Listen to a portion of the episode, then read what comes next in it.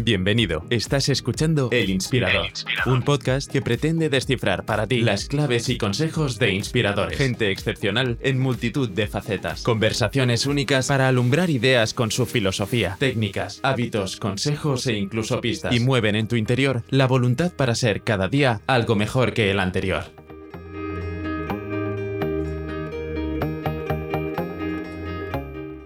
¿Estamos solos en el universo? Esa es la gran pregunta que los humanos nos hemos planteado desde que comenzamos a mirar el cielo. Durante las últimas décadas asistimos a un extraordinario desarrollo científico y tecnológico que ha revolucionado la exploración espacial y la búsqueda de otras vidas en el cosmos. Seres vivos que podrían ser parecidos a los que habitan en la Tierra o tal vez muy diferentes. El reto, en cualquier caso, es ser capaces de detectarlos. Actualmente la investigación en astrobiología busca señales de vida en Marte y otros planetas, y también en satélites, como Europa y Titán, y en los cuerpos menores del Sistema Solar. Carlos Briones, en su último libro, ¿Estamos solos en busca de otras vidas en el cosmos?, intenta y lo consigue responder a estas inquietudes. Nos habla también de planetas extrasolares. En esos mundos lejanos podría haber triunfado algún tipo de biología, y quizás también existan otras formas de vida inteligente. Si realmente están ahí, ¿lograremos establecer contacto? Carlos es doctor en ciencias químicas, especializado en bioquímica y biología molecular. Es investigador del Consejo Superior de Investigaciones Científicas en el Centro de Astrobiología, un centro mixto junto con el Instituto Nacional de Técnica Aeroespacial y asociado al programa de astrobiología de la NASA. Desde el 2000 dirige un grupo que investiga sobre el origen y la evolución temprana de la vida, los virus tan famosos ahora de RNA, la biodiversidad en el subsuelo y el desarrollo de biosensores para detectar la vida en nuestro planeta y también buscarla fuera de él. Espero que disfrutéis tanto como yo de la conversación con Carlos. Sin más dilación, Andrew Harlan, perdón, Carlos Briones, un buscador de vida extraterrestre. Hola Carlos, muchísimas gracias por estar con nosotros. Hola Álvaro, encantado, un placer. ¿En qué momento la química te llevó hacia la bioquímica y posteriormente a la astrobiología? Pues mira, es buena pregunta porque es un poco mi, mi trayectoria vital, ¿no? Eh, a mí eh, en secundaria me gustaba, bueno, la verdad es que me gustaba todo, ¿no? Eh, me gustaba la literatura y la música, yo que sé, tocaba el violín, por ejemplo, y, y me gustaba las ciencias, me gustaba de todo, ¿no? Era el típico chico disperso. Pero, pero bueno, yo vi que la, la ciencia me iba a permitir eh, dedicarme profesionalmente a lo que más me gustaba, si todo iba bien, si la carrera iba bien y demás, mientras que podría mantener las otras aficiones, por supuesto la literatura, escribir poesía y tocar el violín y, y lo que fuera eh, menester, pero eh, que si lo hacía al revés, si me iba por una carrera más de humanidades, por ejemplo, que me apetecían mucho, por ejemplo, filosofía siempre me apeteció, eh, me iba a ser más difícil tener como afición la ciencia. Entonces, bueno, decidí eh, estudiar una carrera de ciencias y, y, bueno, y una vez tomada esa primera decisión, la cuestión era qué estudio, ¿no? Porque me gustaban mucho sobre todo la física y la química. Sí. Bueno, me, me, me dirigí la, hacia la química, eh, inicialmente en Burgos, que yo, yo soy burgalés y estudié hasta tercero de carrera allí, y luego ya me vine aquí a Madrid a hacer cuarto y quinto, doctorado y todo lo demás. Pero me decidí a la química porque me parece que es una ciencia central, una ciencia que está a mitad de camino precisamente entre la física, la biología, la geología y con aspectos de ingeniería, como bien sabes también. Sí. Y bueno, pues me parecía que merecía la pena. Estudié química y como especialidad, pues volví a tener dudas. Si estudiar una especialidad más cercana a la física, tipo química cuántica, que me gustaba mucho, Sí. o más cercana a la biología, tipo bioquímica y biología molecular. Y me, de- me- me decanté por esto último porque, eh, fíjate, esto es una cosa muy bonita que no he contado muchas veces, pero eh, cuando estudias química hasta tercero de carrera, en mi época las, las licenciaturas, como sabes bien, eran de cinco años, Pues eh, tienes la idea de que con la química y la física que has aprendido puedes explicar la materia, ¿no? Siendo, poniéndonos así un poco estupendos, ¿no? Porque todo al final es una cuestión de estabilidad de moléculas, de orbitales moleculares, de química cuántica, si quieres, o de física cuántica. Pero hay algo en la naturaleza, que es la vida, que es la evolución, que es qué pasa con la materia cuando empieza a replicarse, ¿no? Y hacer copias de sí misma, que escapa a lo que te dice la cuántica. O sea, no tiene directamente que ver con la estabilidad de los electrones en los orbitales, por decirlo de alguna forma, ¿no? A largo plazo sí, porque todo acaba siendo, ¿no? Entonces dije, caramba, voy a estudiar bioquímica y biología molecular como especialidad porque ahí voy a aprender la parte de biología que me falta para entender qué es esto de la evolución, ¿no? una vez que creo que entiendo un poco cómo funciona la materia. Y eso es, eso es lo, que, lo que decidí estudiar como, como especialidad. Y, luego ya la tesis me llevó por allí y bueno, pues eh, la vida de postdoctoral que das, das vueltas por unos sitios y por otros. Y al final la astrobiología me, me, me brindaron la, posibilidad de venir al Centro de Astrobiología recién, recién fundado, todavía no teníamos ni el edificio en el que estamos ahora, y montar mi propio grupo de trabajo. Y claro, eso me apetecía muchísimo. ¿no? Entonces, eh, pues eh, tengo un grupo de investigación que, que trabajamos sobre temas relacionados con origen de la vida, con evolución temprana de la vida, eso toca moléculas, toca evolución in vitro, toca virus, y también diseño de biosensores que nos permiten estudiar la vida en la Tierra y intentar caracterizarla fuera de la Tierra. Entonces, fíjate, para un niño que quería ser científico, pues acabas en un entorno totalmente interdisciplinar con colegas que sí son físicos ellos de formación, o biólogos, o ingenieros, o matemáticos, o filósofos. Sí.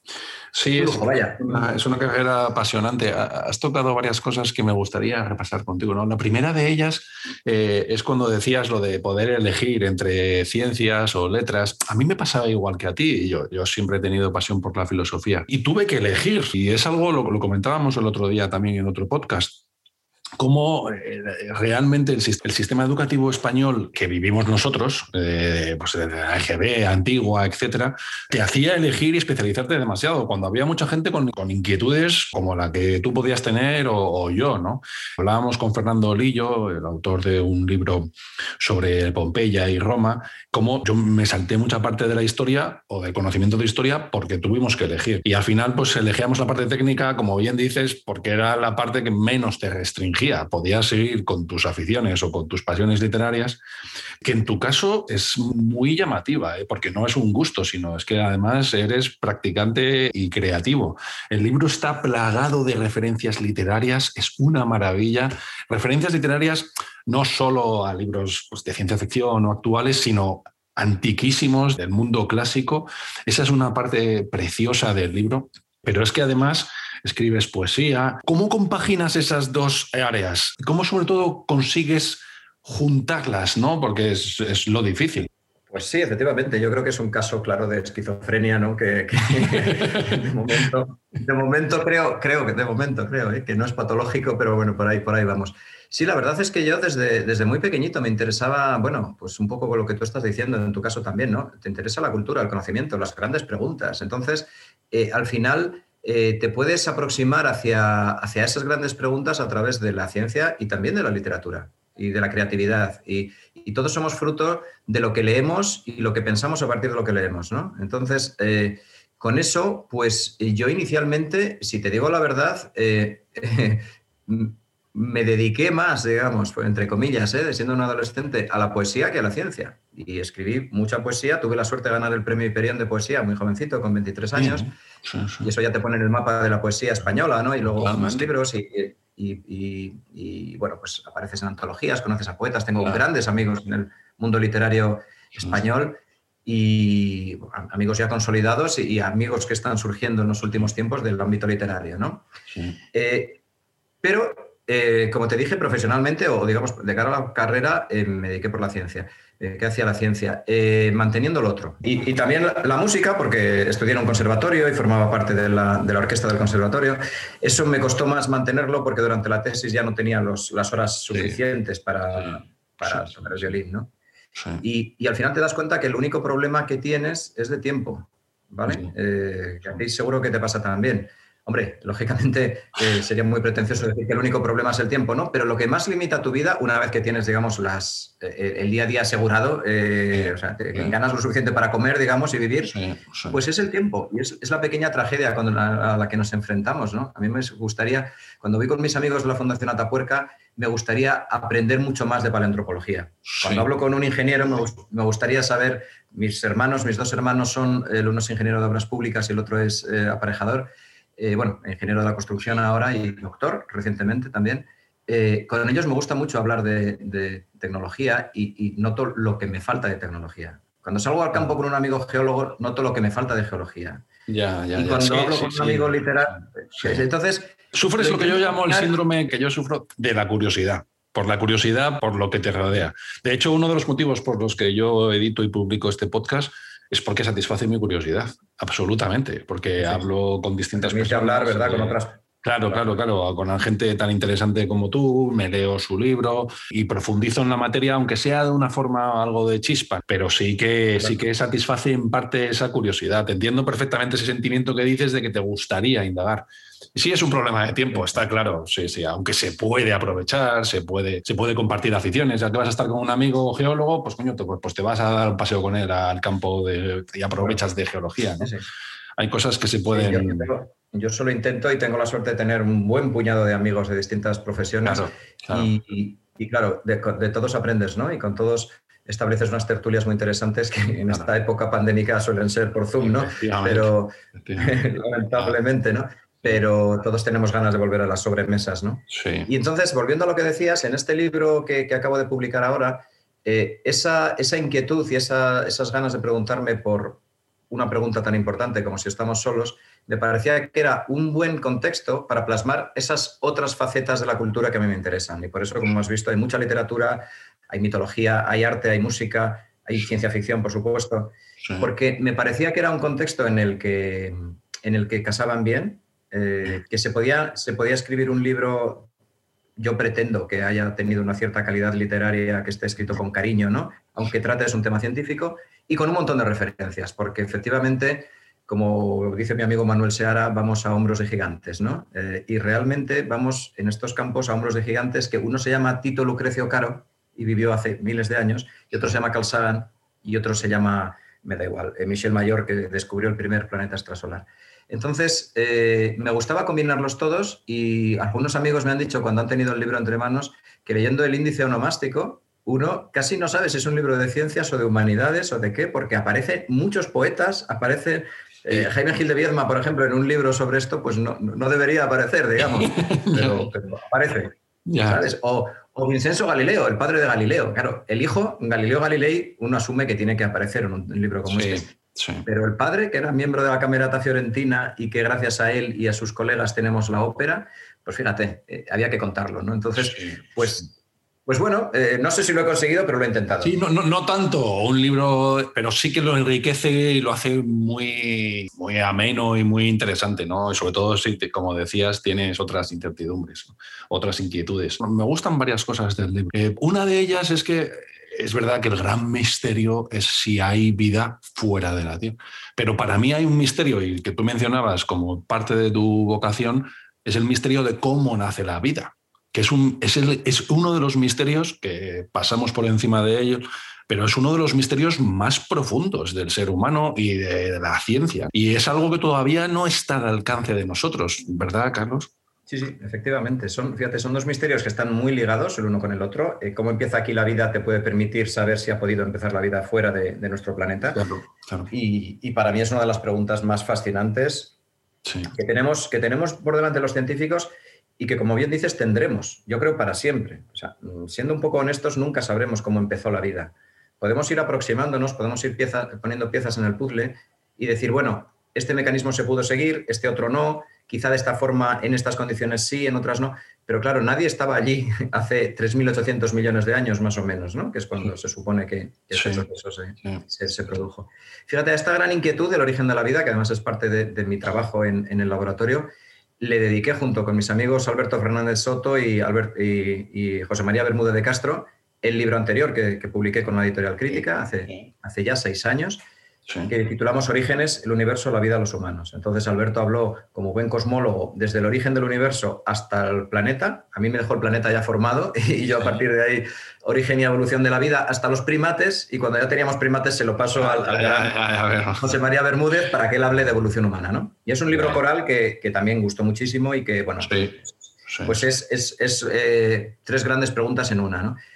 Y ahí yo planteaba eh, con, mis colegas, con mis, dos amigos, ese viaje en el tiempo, ¿no? De 13.700 millones de años, desde el Big Bang hasta hoy. Pero en este me apetecía plantear un viaje en el espacio. Es decir, una vez que vamos aproximándonos a cómo la química da eh, paso a la biología, al menos en un planeta como este, viajemos por el espacio, primero por el sistema solar y luego fuera, para ver eh, en qué otros lugares, en qué otros contextos geológicos y físico-químicos puede haber surgido la vida. Y bueno, pues eh, claro, hoy en día, a diferencia de lo que tenían los clásicos que, pensaban, y está lleno de, citas, ¿verdad?, de libros en los que se reflexiona sobre otras vidas, hoy en día tenemos la tecnología para poder plantearlo, gracias a ingenieros como tú, gracias a mis colegas del Centro de Astrobiología y de NASA y de las agencias espaciales, tenemos tecnología como para ir allí a buscarla. Ahora estamos en una época, como sabes, luego si quieres eh, hablamos con más detalle, de un renacer de la, de la carrera espacial eh, tremenda, ¿no? y tenemos empresas, tenemos eh, agencias espaciales de distintos países y tres misiones en camino a Marte, dos ya han llegado y una que va a llegar dentro de poco. Y bueno, pues mm, hay tecnología para buscar vida. Y bueno, pues eso, es, eso era, eran unos mimbres muy buenos para construir esta historia en este libro. Sí, el, libro también, aparte de que está estructurado fenomenal, la, parte en la que terminas cada capítulo con un café me parece súper interesante. Enriquece mucho el libro. Bueno, y además pues te abre temas que luego también se exploran en capítulos posteriores. ¿no? Esa es una parte, esa es una idea buenísima. Es verdad que eh, es un libro que está muy bien estructurado porque primero empezamos en la Tierra y luego empezamos en los planetas que nos rodean. Eh, porque uno siempre cuando habla de si existe vida, pues piensa en planetas extrasolares. Y es verdad que para aquí cerca sí que existen las técnicas adecuadas. ¿no? Si tuvieras que apostar por, por, uno de ellos en el sistema solar, por una localización, ¿qué sería? ¿Una de las lunas de Júpiter, la, una de las lunas de, Saturno? Pues mira, eh, has tratado ahí varios temas también en tu intervención. En primer lugar, eh, decirte que me alegra mucho que te hayan gustado los cafés científicos, estos que, que planteo al final de cada capítulo, ¿no? Porque estuve dudando si era buena idea o no, pero claro, como como he ido creciendo a través de, congresos científicos, tengo muchos amigos en distintos países del mundo que tratan estos temas, eh, pues me pareció oportuno eh, hablar tranquilamente con, uno, para cada capítulo, de los 13 capítulos que, tiene el libro, que hay un homenaje a Carl Sagan y a Cosmos, evidente, ¿no? Pues qué fino, no me había dado cuenta de eso. Sí, sí, qué fino. Sí, sí, sí, eso, es un, eso es un guiño más. Bueno, es un libro muy saganiano, creo. Sí, bueno, es que los que nos apasiona Sagan, sí, pero no sé si lo mencionabas en el libro, pero sí es verdad. Bueno, lo digo de pasada en el primer capítulo, cuando, ah, hablo ¿eh? de Cosmos, porque el año pasado se cumplían 40 años de Cosmos, como sabes, en 2020, la publicación del libro y la, y la serie de televisión. Entonces, eh, dejo caer con sus 13 capítulos, ¿no? y mi libro tiene 13 capítulos como Pues excepto el primer capítulo, que es introductorio, en los demás sí que incluí una conversación, lo has visto, hombres y mujeres dedicados a la ciencia y a la tecnología y a la filosofía. El último es un, amigo filósofo de, Suecia. Y yo creo que al final sí ha merecido la pena, a la gente le está gustando mucho porque es como un, una recapitulación, por una parte, de, lo que he contado en las páginas anteriores y a veces un, un puente ¿no? hacia los siguientes capítulos. También estamos eh, leyendo a otro autor.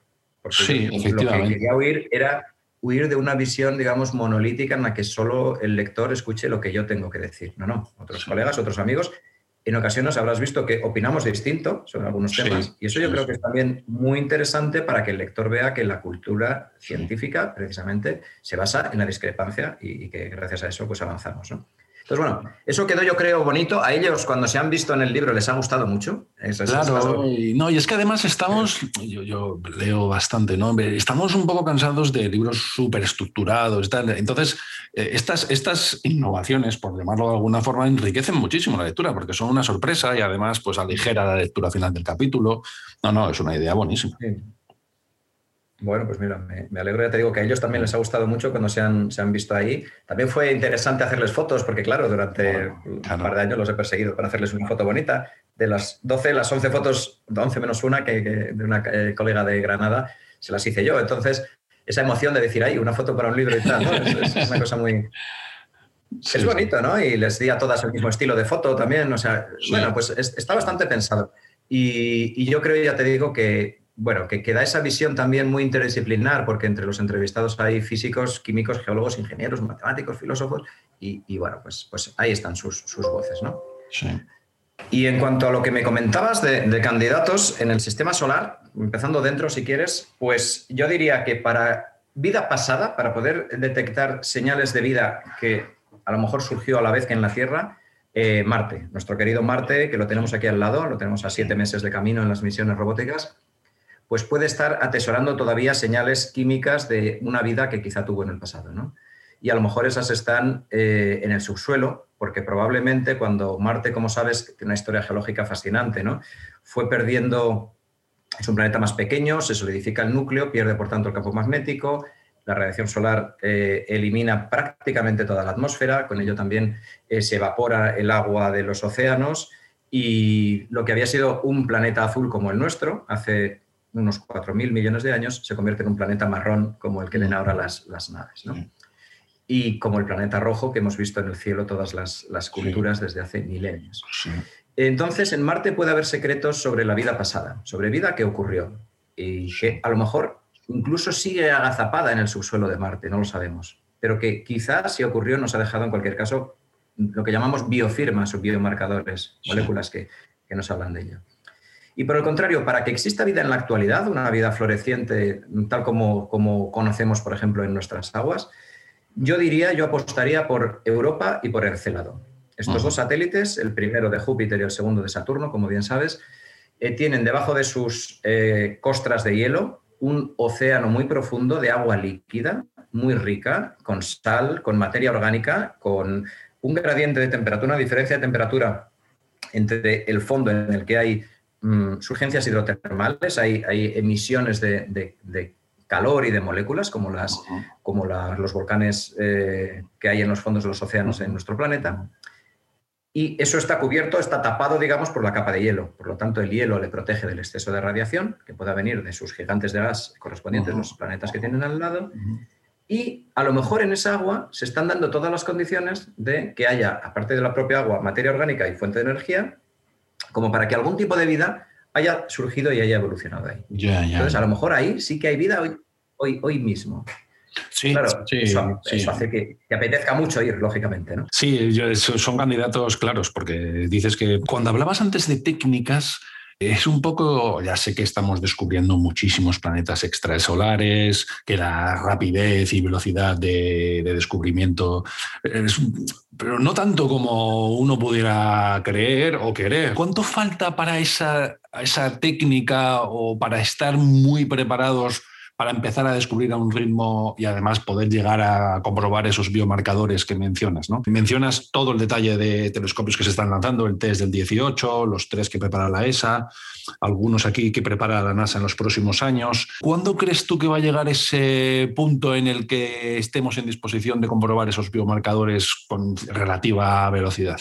Claro, es, muy, buena, muy buena pregunta. Eh, a diferencia de lo que pasa en nuestro vecindario cósmico, como me, gusta llamarlo a mí también, de nuevo, el maestro Sagan, nuestro vecindario cósmico es el sistema solar y aquí podemos ir a todos los lugares con misiones robóticas. Y lo tenemos, ¿no? Y ahora tenemos a New Horizons, que ya eh, está a punto de, salir, si no ha salido ya de, los confines del sistema solar, y mm, decenas de naves que están orbitando o, en el caso de Marte, que están eh, trabajando en el, en el suelo del planeta rojo. En el caso de los planetas extrasolares es otra historia, claro, están tan lejos, el más cercano está en, la estrella más cercana, en próxima B, ¿no? en torno a Próxima Centauri, a 4,2 años luz. Eso es, un, eso es una diferencia brutal, ¿no? En el libro, como has leído ahora, algunas analogías cercanas para hacernos la idea de lo lejos que está en comparación de las, de las distancias del sistema solar.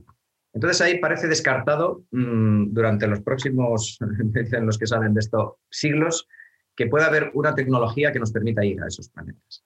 Entonces, para esos planetas lo que nos queda es mirar por nuestros telescopios, hacer espectros, eh, calcular la masa, el volumen, por lo tanto la densidad, algo sobre la composición, eh, poder medir si tienen atmósferas, poder incluso verlos directamente. Hay eh, técnicas de visualización directa de exoplanetas y hay una de las entrevistadas, ¿verdad? Aki Roberge, una norteamericana de, de origen japonés, em, ella está trabajando en, uno de los, de los eh, telescopios que van a permitir ver directamente planetas extrasolares. Entonces, bueno, pues de estas formas podemos eh, tener bastante información del planeta, pero claro, ni mucho menos la información que nos daría un análisis químico de ese planeta.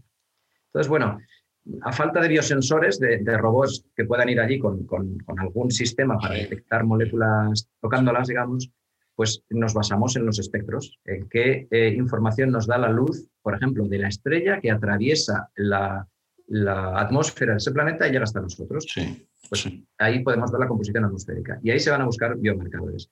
Eh, los próximos eh, telescopios dedicados a ello yo creo que van a ser muy, eh, muy prometedores, muy, muy, muy eficientes ¿no? en la búsqueda de estos biomarcadores. Están preparados exactamente para eso. Claro, y a la velocidad a la que va esto, como sabes, ya hay 4.500 casi planetas detectados. Pues fijándose en aquellos planetas que están en lo que llamamos la zona de habitabilidad en torno a la estrella, es decir, la que está a una, a, a una distancia tal que la temperatura de la superficie permitiría tener agua líquida, pues ahí hay que concentrar todos, todos estos esfuerzos y ver si alguno de esas atmósferas tiene algún gas que esté fuera del equilibrio o que tenga una, una concentración que sube y baja a lo largo de las estaciones o algún compuesto raro que realmente sea un biomarcador, no como el supuesto fosfano de Venus que no era un biomarcador, un biomarcador de verdad, es decir, un gas o un compuesto que solo los seres vivos puedan producir. Claro, y que no si esto no se encuentra, entonces habrá que, estudiar muy en profundidad ese cuerpo, ese planeta, porque a lo mejor sí que se está dando un proceso biológico. Lógicamente, sería muy posible. Es decir, que no estemos eh, solos es muy probable, porque aunque es difícil, y antes decíamos que la transición entre la química y la biología es un proceso complejo, pero es que tenemos mm, billones de, posibilidades en el cosmos eh, como para que se haya producido esa transición. Lo explicas muy bien en el libro, la confusión que a mí sí me ha producido la, ecuación de Drake. Sí, hay mucho, pero no sabemos, como no sabemos cuál es el chip o la chispa para poder generar, no sabemos si realmente hay muchos o hay pocos. Ya, pero fíjate, ahí hay dos preguntas en una. Una es, ¿en qué lugares puede haber aparecido la vida? Y luego, si vamos a los términos finales de la ecuación de Drake, ¿en qué lugares esa vida puede haber evolucionado para dar una vida inteligente, con capacidad para que nos comuniquemos con ella? Eso es otro tema eh, más complicado todavía. Pero la transición entre la química y la biología, si asumimos que puede haber en el cosmos, a lo mejor en el, en el libro hecho las cuentas, como 10 a la 22 planetas, un uno seguido de 22 ceros de planetas, claro, la cantidad de posibilidades que tenemos para que eh, algo como pasar de la química a la biología, que no tiene que ser fácil, pero teniendo tantas posibilidades, pues, pues que realmente se haya dado, yo creo que, no debemos pensar que estemos... No, no, no, en absoluto. Que estemos solos como biología, como biosfera. Otra cosa es que estemos solos a nivel de inteligencia y de tecnología como para poder comunicarnos por señales de radio. Sí, son dos cosas absolutamente diferentes, sí. Tú mencionas en el libro una de las citas de Arthur C. Clarke, que para mí es uno de mis favoritos. Dices, a veces creo que hay vida en otros planetas y otras veces pienso que no. En cualquiera de los dos casos la conclusión es asombrosa. Y es verdad, y hablando de filosofía, como mencionabas, eh, es verdad que ambas, ambas opciones son, son asombrosas, como dice él, pero es verdad que el descubrirlo sí que sería asombroso, porque el no descubrirlo realmente siempre queda la esperanza de que se pueda descubrir. ¿Tú has reflexionado a nivel interno eh, o a nivel filosófico qué pasará si realmente se confirma que ese salto es posible fuera de la Tierra? Pues fíjate, eso es un tema que, trato, ¿verdad?, en, distintos puntos de esta, obra y muy en especial en el último capítulo, el que dedico a la búsqueda de vida inteligente. Y eso mismo se lo planteo a David Uner, que es mi entrevistado, mi, amigo filósofo sueco del que hablaba antes, en ese café del último capítulo. Y lógicamente las, consecuencias serían enormes para la, población eh, de este país, eh, este, de, este, continente y de este punto azul pálido. Eh, si sabemos que hay otras vidas, entonces quiere decir que la transición entre la biología y la, o sea, entre la química y la biología es más probable quizá de lo, de lo previsto y entonces va a surgir la pregunta de si nos podremos comunicar con esas vidas. Porque, claro, a lo mejor para yo como científico, si alguna vez se descubre vida en otro lugar, y sobre todo si mis colegas y yo tenemos algo que ver en ese descubrimiento, pues sería absolutamente feliz, ¿no? Porque como te digo, eh, se demostraría que la vida eh, eh, puede ser una consecuencia de la química, una consecuencia de la propia evolución física, química, hasta la sí, biología. Elementos, sí. Pero a lo mejor para el público general, mm, descubrir bacterias en Marte o en Europa, que como te digo, para los científicos sería motivo para, descorchar un montón de, botellas de cava o de Ribera del Duero, de mi tierra, pues para el público general no sería lo suficiente, porque lo que, lo que realmente molaría, ¿no? lo, que, lo que la gente mm, le gustaría es otra vida con la cual nos podamos comunicar. Bueno, eso molaría, pero el trasfondo, como dices, del salto de la química a la biología, eso también tiene una profundidad eh, increíble. ¿eh? de hecho, ya ves que cada vez que se producen noticias relacionadas con la posible detección de vida, como fue este caso fallido ¿no? de, Venus, pero que estuvo interesante para volver a poner a Venus en el mapa, ¿no? Claro, claro. Eh, pues hay, mucho, mucho eco, ¿no? Mucho eco mediático, mucho nos gustaría, a todos nos gustaría que hubiera otras vidas, yo creo. Claro, eliminaríamos lo que es la intervención divina de lo que es la chispa de la vida. Luego ya la intervención divina todavía seguiría para lo que es la vida inteligente, claro. Bueno, ya claro, eso es otro tema. ¿eh? Las, personas creyentes eh, pueden poner la intervención divina en el origen de la vida o en el origen de una especie como la nuestra o en el origen del universo si se van más atrás, ¿no? Entonces, bueno, eh, eso también será un tema interesante para las personas creyentes, las religiones y demás, si se detectan otras vidas, ¿no? Claro, claro. Eh, pero claro, el salto, mm, digamos, más importante para nuestro futuro como especie sería a lo mejor saber que hay otras especies con las que nos podemos comunicar, parecidas a la nuestra, que van a estar muy lejos, no van a estar en el sistema solar. De eso, eso ya estamos seguros de que no hay vida inteligente aquí. Eh, bueno, a veces dudamos incluso que haya en nuestro planeta, ¿verdad? Y a veces cuando veo los informativos, en fin, tengo, mis dudas.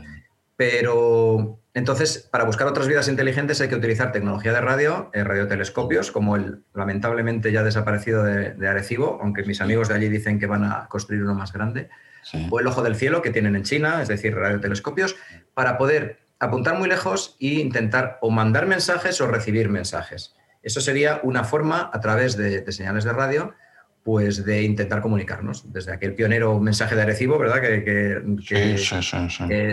reproduzco en, una de las páginas del libro, pues versiones modificadas de eso, decir, oye, estáis allí, nosotros somos... Pero fíjate que incluso en eso, y ya centrándonos en vida inteligente, hay dos partes enfrentadas casi en la comunidad. Quienes dicen, cuanto más nos intentemos comunicar mejor, y los que dicen, cuidado, cuidado, cuidado, que como nos comuniquemos, encontremos a alguien y ese alguien sea más eh, avanzado tecnológicamente con nosotros, igual viene a invadirnos. Y ahí entra en tropel todo lo que sabemos de la ciencia ficción. y ahí H.G. Wells con la guerra de los mundos y, ya, ¿no? Yo esa posición no la defiendo, porque si alguien es lo suficientemente inteligente como para ser superior a nosotros, ya nos habría identificado. Es decir, es verdad que no tienes por qué estar mirando, ¿no? Pero, hombre, si, se supone que tiene esa superioridad. Yo hay una reflexión, cuando hablo siempre de vida inteligente, que, no sé si está contemplada en el libro, ¿eh? y es que el universo es muy joven. El universo, en, términos astronómicos, es, muy joven. Puede que todavía no sea el momento, o puede que hayamos sido los primeros. Sí, sí, sí, sí. La verdad es que el, universo que tiene 13.700 millones de años, eso ha dado para unas tres o cuatro generaciones entonces, el material reciclado es el que es y, bueno, no ha habido tantísimas opciones, ¿no? Pero es muy grande a cambio, ¿no? Como decíamos, solo, la parte, la, solo la parte visible del universo de la que podemos tener información, como sabes, es, inmensamente grande, ¿no? Empieza a 22 estrellas. Eh, pero puede ser efectivamente que haya un desfase en el tiempo. Y eso es, eh, eso, eh, que el tiempo que acaba siendo el espacio, ¿no? Porque a la claro, claro, efectivamente. ¿no? Entonces, eh, dentro de poco va a salir publicado en una revista un artículo mío que he titulado Quizá no estemos solos, sino lejos. Porque realmente. Porque realmente esa puede ser, esa es una idea que no es mía, evidentemente, ¿no? pero me gustaba rescatarla para el título. Es un problema. Si estamos a más de, de, 4.000, 5.000 años luz. Eh, o incluso menos, incluso menos. O, incluso menos, ¿no? Pero quiero decir, eh, ¿Nos podremos comunicar con alguien que esté más allá del tiempo de vida de nuestra civilización? Con el conocimiento que, tenemos ahora técnico, no, está claro. Puede que alguien haya intentado contactar con nosotros mientras, por ejemplo, presocráticos se paseaban tranquilamente por, por Atenas, sí, sí. o que lo hagan dentro de, vamos a decir, 5 millones de años cuando a lo mejor nuestra especie ya no exista. Eh, eso, esa, esa, esa opción de, de quizá no estar solos, pero no poder saber que no estamos solos. Eso no, y que las distancias son... Claro. Estamos, no estamos preparados mentalmente para esas distancias. En términos de no, no, somos conscientes, ¿no? Entonces, en, cuanto al tiempo y en cuanto a la distancia, como decías, ecuación de Drake empieza, no, en cuanto a que existan, ¿no? Pero sí en cuanto al contacto, ¿no? Pensando en qué libro regalarte, en, sí, sí, sí. Qué bien, qué bien, empieza eso. Hay un libro que escribió Orson Scott Card, famoso del juego de Ender, y el libro se titula Cómo escribir ciencia ficción y fantasía. Ya sé que te gusta la poesía, ya sé que escribes poesía, pero no descartes, y no sé si alguna vez te has parado a, pensar, ¿no? Grandes divulgadores, todos conocemos, escribieron fantasía y ciencia ficción. Te lo voy a regalar por si, oye, es un libro que ya no se edita, es un libro que te regalaré de segunda mano, publicado en los años 80. ¿Alguna vez has valorado escribir? Bueno, eh, lo primero, muchas gracias, ¿eh? eh Álvaro, me encanta que me regalen libros. Como te puedes imaginar, como, como tu casa y como la de muchos buenos lectores, vivimos rodeados de libros y eso en cada mudanza, por cierto, es un problemilla. Es un problema, no, es un problema grave. Porque, por cierto, a mí me siguen gustando mucho los libros de papel. ¿eh? sí, yo también. Electrónicos, pero tener un libro en las manos. No, yo el tuyo tengo de papel, yo todos los tengo de. Pasar las páginas, ir adelante, de atrás, ¿verdad? A mí eso me, gusta mucho, mucho. Y sentarme con un libro, como en el trabajo estamos todo el día con pantallas, pues sentarte con un librito físico en las manos. Entonces, vivo rodeado de libros. Este no lo conocía, no sabía ni que existía de, y me encanta la idea, o sea que muchísimas gracias. Luego, eh, sí me lo he planteado, escribir ciencia ficción, tengo algunas ideas, yo creo que chulas, pero lo que no tengo es tiempo. Volvemos al tema de antes, ¿no? Entonces, eh, hay cosas que estoy haciendo para la jubilación prácticamente. Sí, pero eh, claro, yo he escrito mucha poesía, eh, hablando literariamente, ¿no? No, ya de, la, de, la, divulgación científica, de ensayos de... He escrito mucha poesía, sigo escribiendo, relatos cortos, tal, que es un poco em, tener una idea, pensarla, darle unas vueltas y, sentarte a trabajar con ella, ¿no? Con el papel delante. Pero no te requiere una planificación a largo plazo como si una novela, ¿no? Entonces, lo que estoy haciendo es tomar notas de posibles ideas y tengo algunas ideas muy, de verdad, muy bonitas para, escribir ciencia ficción. Y tengo buenos amigos que escriben ciencia ficción y que saben que tengo esas ideas y que me están de vez en cuando tirando del sol pero no tengo, no tengo tiempo para hacerlo. Entonces, el otro día hablábamos eh, con Javier Fernández, que ha escrito un libro muy bonito de 2000 años de, de, la Iglesia, entendido como management, ¿no? como gestión de lo que es un equipo o una empresa. Y, y, yo le preguntaba, porque esta persona este, escribe un libro cada año, y yo le preguntaba, ¿cómo lo haces? Y me dice, pues a mí me enseñó mi padre que, claro, que como hay 52 fines de semana, que son 104 días al año que dedicamos al ocio, pues que, oye, que le dedicáramos uno más, que le quitáramos uno a ese ocio y tal. Y dije, joder, pues, pues la verdad es que tiene razón, ¿no? Se ganan muchos días, pero es, es difícil compaginar todas las tareas. Es un territorio inexplorado de tiempo, ¿no? Ya, sí, sí, pero claro, yo lo veo. Yo, eh, por ejemplo, este libro de divulgación del que estamos hablando ahora lo he escrito en vacaciones, sí. semana, y, y en algunas noches inspiradas que te sientas y, casi, casi te escribes medio capítulo, ¿no? Claro, rodeado de otras lecturas. Ese ambiente tranquilo de las noches o de un fin de semana, digamos, que robas a tu familia, a tus amigos, ¿no? es muy bueno para escribir. No, pero esto, este, este, libro, este libro que has publicado te tiene que haber llevado muchísimo tiempo porque es, es extenso, está muy detallado, eh, plantea, analizas todas las posibilidades, te tiene que haber llevado muchísimo tiempo, ¿eh? no es un libro cualquiera. ¿eh? No, no, hombre, si me, ha llevado tiempo, lo que pasa es que me ha llevado mucho tiempo este, que seguro aquí también te pasa, cuando vas teniendo ideas y, van encajando en tu cabeza casi, casi sin que tú intervengas, ¿no?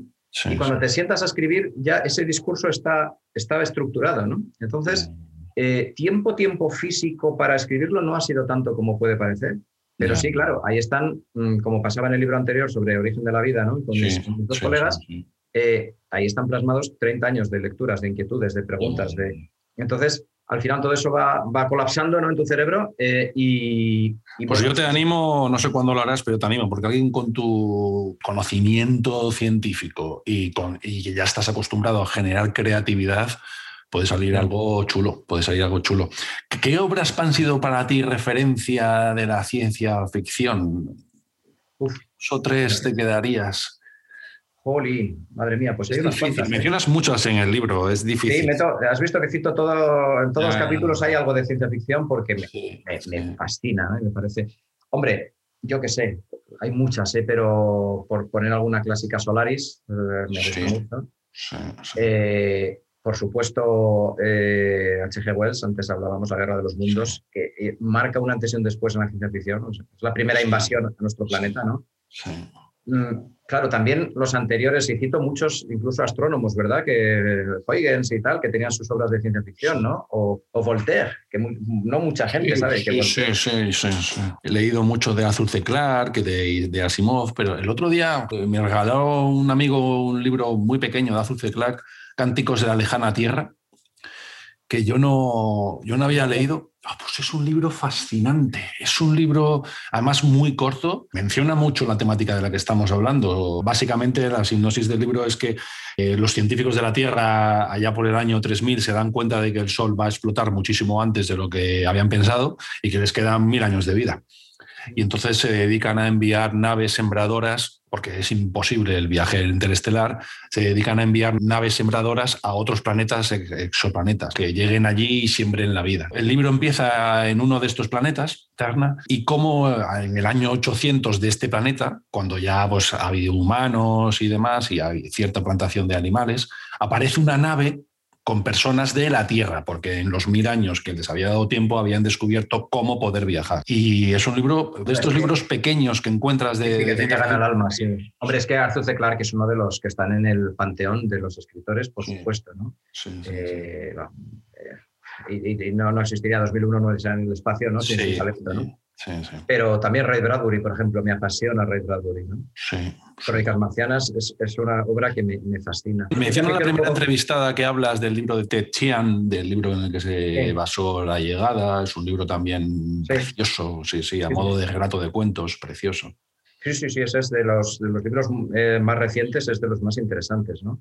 el Marciano de Andy Weir me gusta mucho, en que se basa la novela. Esa es una ciencia ficción muy realista, con mucha asesoría de, científicos y tecnólogos de la NASA, y que, bueno, pues está novelado lo que podría pasarle a este, a este pobre hombre, ¿no? Pero, pero, pero algo así, algo así puede ser los, los pioneros de Marte, ¿no?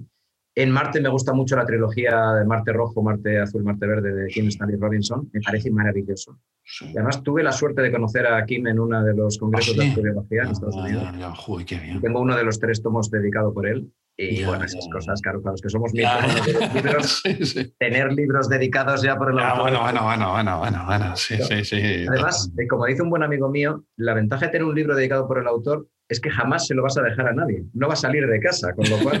no, eso es porque a veces pasa que prestas libros a amigos y a mí me gusta intercambiar si prestas, dalo. Y luego dices, eh, este libro, caramba, ¿qué? No, no, no. Si lo vas a prestar, Juan Gómez siempre dice, déjate de prestar y dalo, porque mejor regálalo, porque si no... yo regalo muchísimos libros, lógicamente, y, y la verdad es que, bueno, y en ciencia ficción, pues eh, Asimov, claro. Como, como, para, mí, para mí el cumbre es Asimov. Claro, Asimov es maravilloso. ¿no? Fíjate, eh, eso es también en mi, en mi vida, antes que hablabas un poco de mi, de mi, de mi trayectoria biológica, ¿no?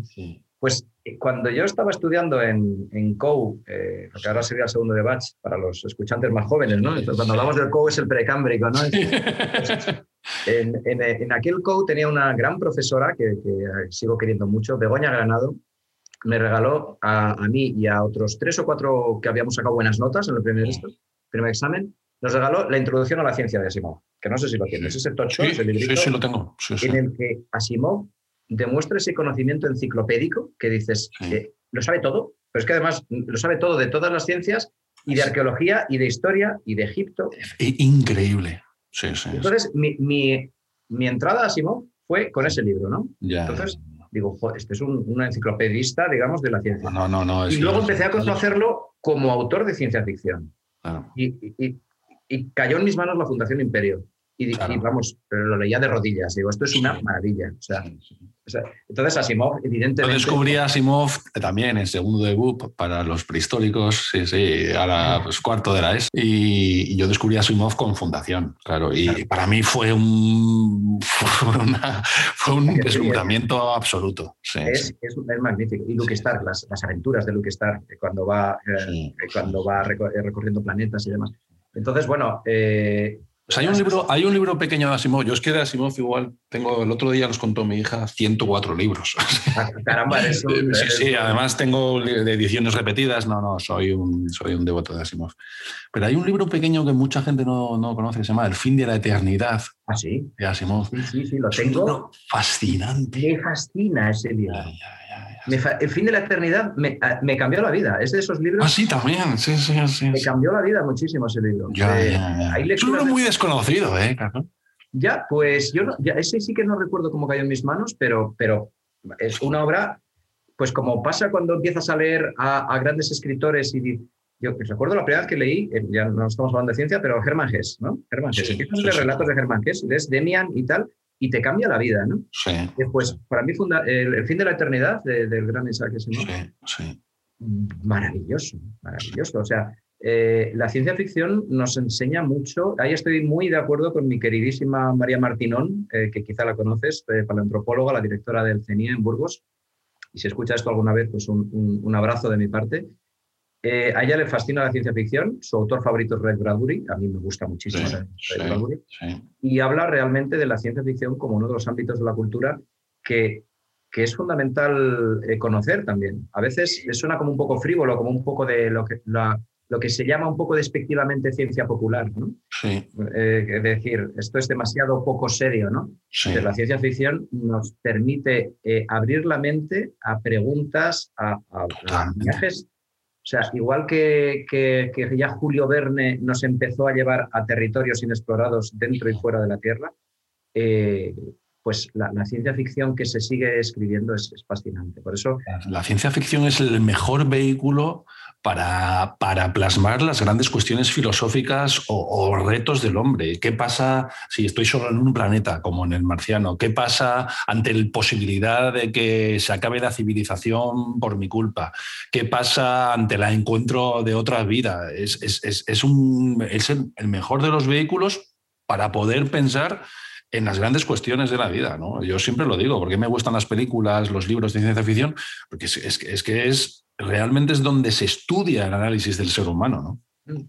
Sí, sí. Y es además, eh, a veces se ha dicho que es un sistema de alerta temprana ¿no? para la ciencia. Es decir, sí, hay cosas en ciencia ficción que luego acaban siendo ciencia muchas veces, ¿no? Sí. Lo que decía el gran Julio Verne, del que hablábamos antes, ¿no? Todo lo que alguien puede soñar, otros lo podrán llegar a realizar, ¿no? Pues él soñó con un viaje a la Luna y es que prácticamente se hizo igual en 1969. Entonces, de hecho, todo lo que él soñó se ha hecho menos el viaje al centro de la Tierra, ¿no? que ahí, bueno, un volcán y salir por otro era complicadillo, pero bueno, eh, eso sigue, sigue existiendo. Lo que nos plantea el marciano eh, a lo mejor se parece a lo que, al comportamiento que acaben teniendo los humanos en Marte. Sí, sí, totalmente. Eh, la llegada es basada en el relato de Techan, que hablábamos antes, la película de Villeneuve, me parece también otro monumento a la, a la capacidad de hacernos pensar en grandes preguntas. ¿Cómo se comunicaríamos? Efectivamente. comunicarían? ¿Qué pasaría? ¿Qué malos entendidos pueden, pueden surgir? ¿no? ¿Cómo de importante es el lenguaje? Y ahí abrimos este campo de la exploración espacial, digamos, a las humanidades, a los lingüistas, a los, eh, o como los encuentros en la tercera fase con la música, ¿no? Las cinco notas. Es decir, ¿cómo, ¿cómo encontramos un vehículo de comunicación común? Porque si tanto queremos eh, tener otros interlocutores, tendremos que consensuar cómo nos comunicamos. Sí, sí, Y puede no ser tan fácil porque el esquema mental puede ser absolutamente diferente. Totalmente distinto. El marco referencial sobre el que se construye el lenguaje eh, puede ser tan distinto que no nos entendamos, aunque llegáramos a tener un mismo idioma. Totalmente. Entonces, bueno, esas cuestiones, la ciencia ficción, lógicamente. Efectivamente, es, solo se pueden plasmar bien a través de, esto. Por eso, por eso yo siempre reivindico la ciencia ficción al mismo nivel que otros ámbitos de la literatura. Totalmente. sí, sí, bueno, y ya si nos gusta, pues ya no te quiero ni contar. Por eso ha sido tan agradable leer tu libro, porque está plagado de referencias eh, y además, pues efectivamente intentas responder una de las preguntas que intenta responder la ciencia ficción. Carlos, ha sido un placer hablar contigo. Muchísimas gracias por tu tiempo. Bueno, Álvaro, un placer ha sido compartido. He pasado un rato excelente hablando de, ciencia, de ficción, de libros, de inquietudes, de preguntas. La verdad que ha sido un, un lujo, un placer. Muy bien, muchísimas gracias. Un abrazo, Carlos. Gracias, Álvaro. Un abrazo muy. Hasta luego, adiós.